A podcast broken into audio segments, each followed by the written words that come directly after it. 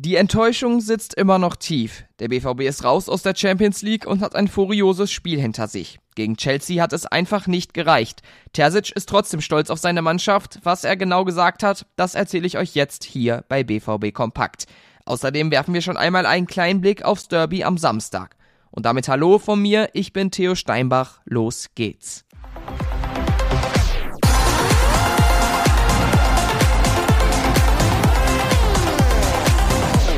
Am Ende war es zu wenig. Borussia Dortmund spielte gegen Chelsea am Dienstagabend von Anfang an etwas zurückhaltend. Das haben die Blues eiskalt ausgenutzt. Defensiv war es teilweise etwas schlampig und dann hat der Schiedsrichter auch noch reingespielt.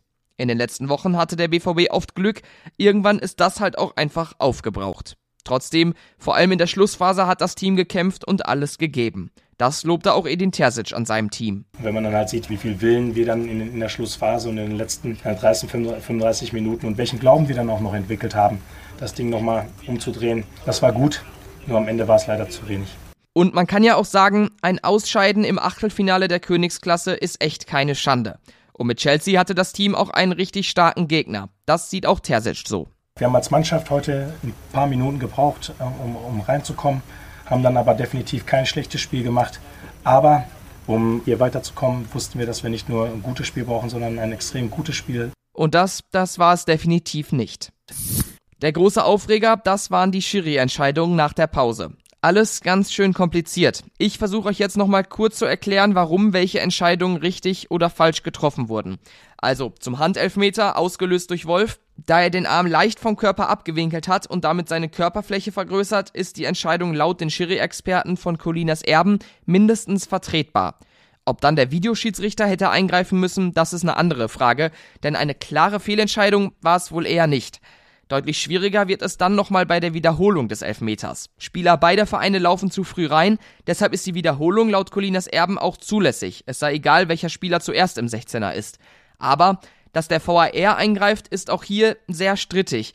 Denn mit seiner Klärung hat Özcan, der zu früh reingelaufen ist, keinen Chelsea-Spieler direkt am Torschuss gehindert. Für Colinas Erben ist der Eingriff damit unzulässig. Also richtig kompliziert und mir persönlich waren das auch einfach zu viele kleinliche und sehr kritische Entscheidungen hintereinander gegen den BVB. Edin Terzic sieht das ähnlich und findet das Eingreifen unverhältnismäßig. Uns wurde dann erklärt, dass ähm, wenn der Elfmeter reingegangen wäre, er auch wiederholt worden wäre, weil der Chelsea-Spieler auch reingelaufen ist. Das ist regeltechnisch wahrscheinlich äh, so richtig, nur aus der Vergangenheit. Und äh, bei dieser Atmosphäre wäre ich sehr gespannt gewesen, ob das wirklich so stattgefunden hätte. Tja, aber das sind dann auch nur Mutmaßungen, sehr ärgerlich gelaufen, auf jeden Fall für die Dortmunder. Dann nochmal ein kurzes Personalupdate. Zu Julian Brandt gibt es Stand jetzt immer noch nicht viel Neues. Eine Diagnose steht noch aus. Das Derby am Samstag soll er laut Medienberichten aber ziemlich sicher verpassen. Auch bei Gregor Kobel und Karim Adeyemi wird es sehr knapp. Bei dem einen oder anderen Spieler sieht es eng aus, meint Kehl. Übermorgen ist es soweit. Derby, Schalke gegen Dortmund und die Stimmung ist aufgeheizt. Vor zwei Wochen hatten Dortmund-Fans gemeinsam mit RW Essen-Fans Schalker vor der Abreise zum Auswärtsspiel bei Union Berlin angegriffen. Die Polizei befürchtet weitere Ausschreitungen am Samstag.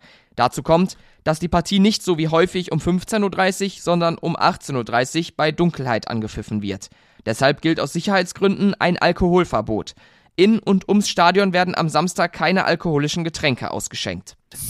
Und das war's dann für heute mit BVB Kompakt. Schaut gerne auf unserer Internetseite vorbei. Mit einem Plus-Abo habt ihr da Zugriff auf alle Inhalte. Auf Social Media findet ihr uns unter rnbvb. Mich auf Twitter unter thsteinbach. Ich bedanke mich damit fürs Zuhören. Tschüss und bis morgen.